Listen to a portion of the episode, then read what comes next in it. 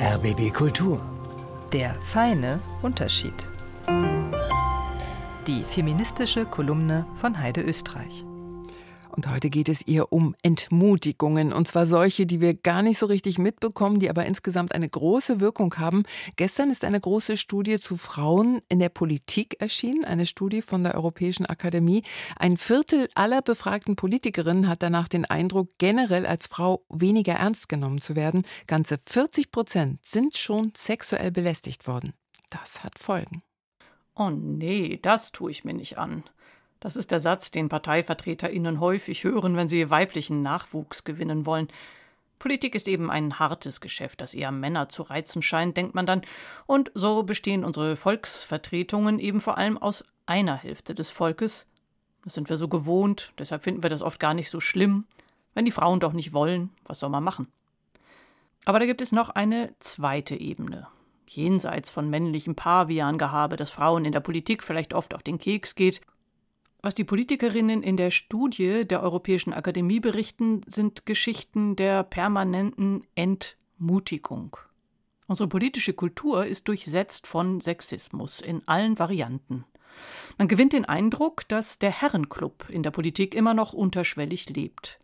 Und das gar nicht mal nur in den konservativen Parteien.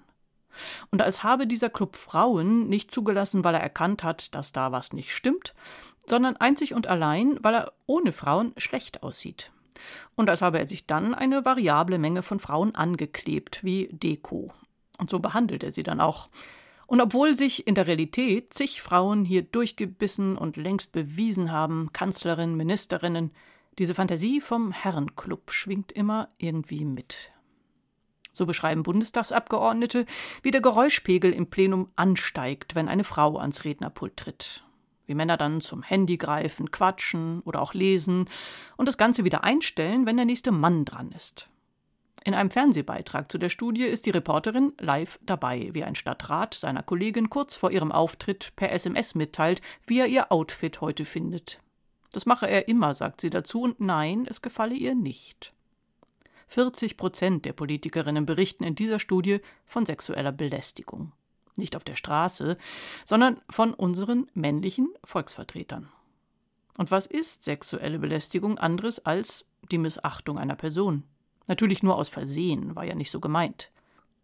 Sie beschweren sich nicht, die Politikerinnen. Sie brauchen ja die Unterstützung dieses Clubs. Aber vielleicht haben sie halt irgendwann keine Lust mehr auf die Politik. Und das ist schon ein Problem.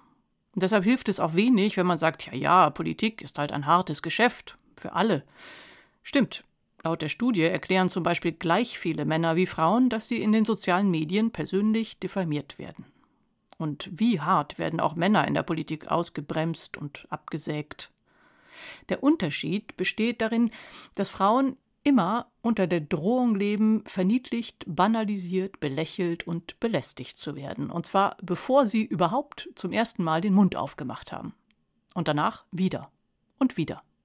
Und solange wir diesen unterschwelligen Sexismus nicht rauskriegen aus der Politik und aus der Öffentlichkeit, kann ich jede gut verstehen, die sagt, oh nee, das tue ich mir nicht an. Heide Österreichs feministische Kolumne auch jederzeit auf rbbkultur.de.